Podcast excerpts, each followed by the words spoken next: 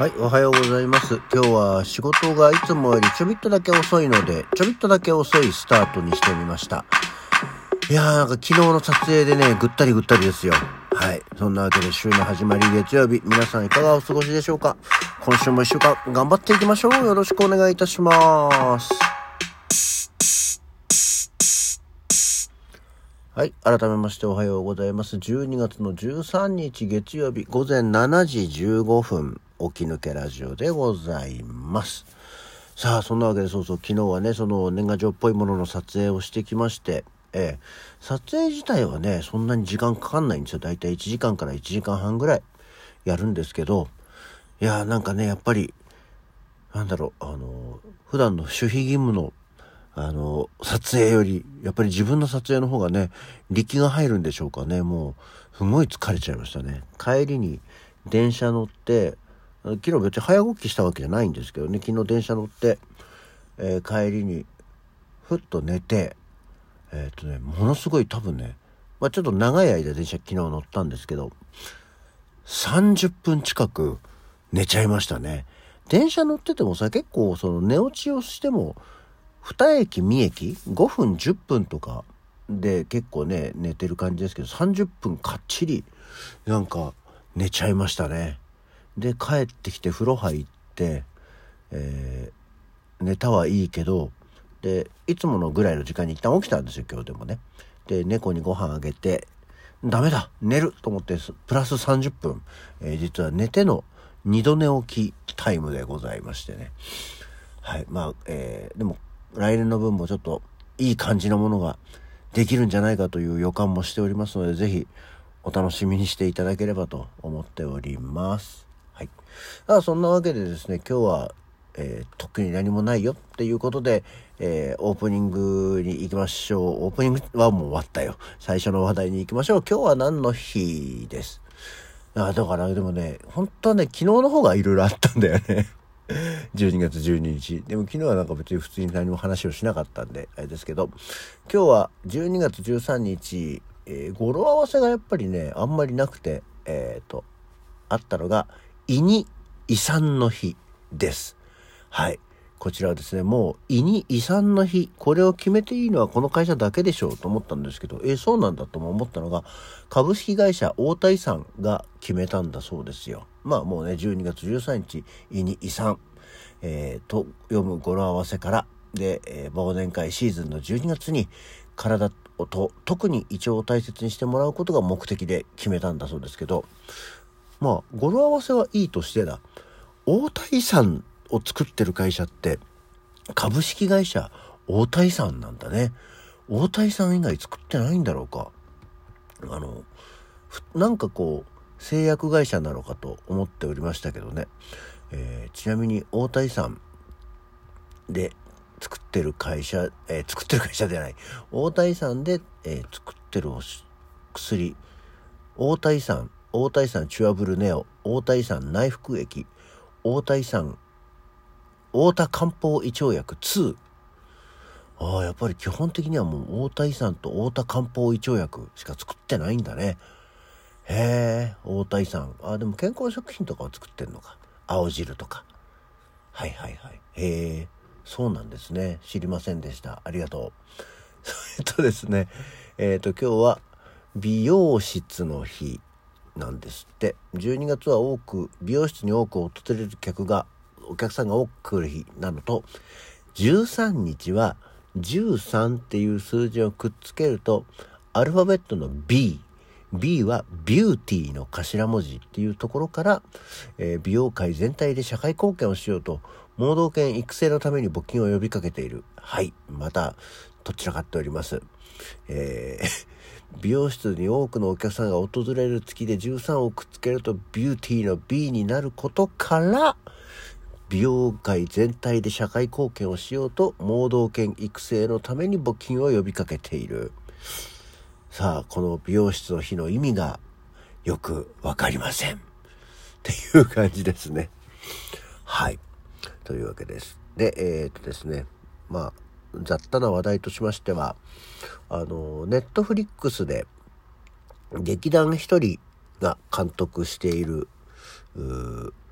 浅草キッドというね、あの、ビートたけしのドラマが、あの、公開されました。で、いや、なんか、ネットフリックスってね、と思って、あの、つい、ドラマなのかと思ってたんですよ。あの、30分、40分、1時間ぐらいのドラマがこう何本かあるのかなと思ったら、あの、浅草キッドっていうのは、え2時間3分ある映画だったんですね、いわゆる。その1本のお話っていうことだったですね。まあ、ビートたけしが、まだ何者でもないビートたけしが、浅草のフランス座で、えー、師匠と、まあ、出会って、あの、めきめきと腕を上げて、ビートたけしになっていく話だったんですけどね。あのー、そう、そう、師匠、深見千三郎という、えー、大泉洋が、あのー、やってるんですけど、役柄としてはね。この深見千三郎っていう人が全く見られないんですよね。あの、今 YouTube とかで。本当になんかどうやら調べると、浅草芸人としてずっとやってたので、とにかく浅草の、えストリップ劇場、浅草の舞台に、え出てるばかりで、ほぼテレビに出たことがない。だからこうネットで調べても写真も同じような写真しか出てこなくてね、気になるんですよね。でもやっぱりその当時の浅草の、え芸人さんたちを育てて、金ちゃんとか東八郎とかあと内藤陳とかっていうような感じの人たちもこう関わってきてるっていうような人なんだってっていうのですね。気になりますよね。深見千三郎。であと主役凪良優也がとてもあのビートたけし善としててですね。あの面白かったし漫才とかもちゃんとやってるので面白いのとあとやっぱりその全裸監督とかあの、まあ、もともとね、ジミーっていう、あの、ジミー大西の、生涯、まあ、死んでないんですけど、のドラマを見たくて、えー、ネットフリックスに入ったんですよね。あんまり他のもの見てないんですけど、やっぱりでもこのネットフリックスで制作しているやつってちゃんとこうお金をかけてるっていうのか、あのー、ね、制作がきちんとしてるっていうのか、その時代交渉に沿ったあのいわゆるロケーションあの、ね、建物とか街の感じとかがあのすごくちゃんとしてる、まあ、ただそのね古い時代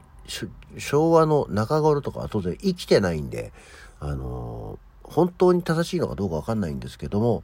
本当にこうそれ風の。でいわゆるその今ある現存の場所を使って撮ってるわけではなさそう。多分グリーンバックとかで CG でやってんじゃないかなとは思うんですけどね。それがこうきちんとできてて、あなんか見てて、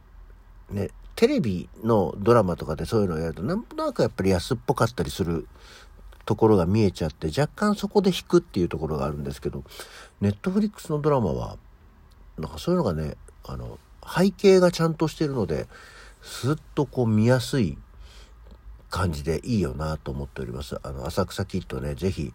まあ、興味がある方は、えー、ぜひ見ていただければと思います。そう。でね、昨日その話をしてたんだけど、ジミーっていう、おジミー大西が主役なんですけど、まあ、明石家さんまを取り巻く時のお話、ジミー。で、今回ビートたけしが、を取り巻く浅草キッド。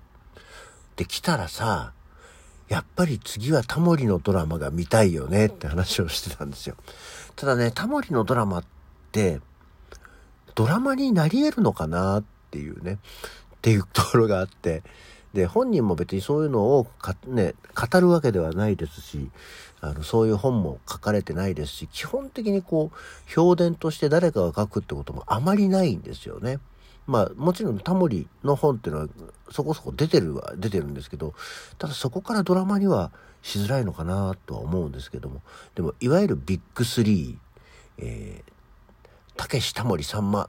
のあのドラマが揃うと面白い気がするんだよねとは思ってるんですけどね。別にタモリが笑っていいともがまだ行かなくていいんだけどその密室芸人としてのタモリが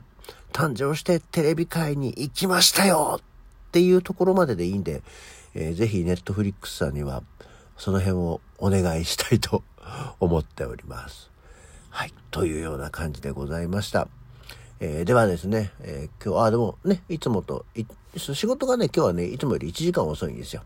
だから、いい時間になってきました。じゃあ、これから朝ごはん食べて仕事に行ってきます。えー、ね、仕事の皆さん、今週も1週間頑張っていきましょう。それでは、起き抜けラジオ、また次回。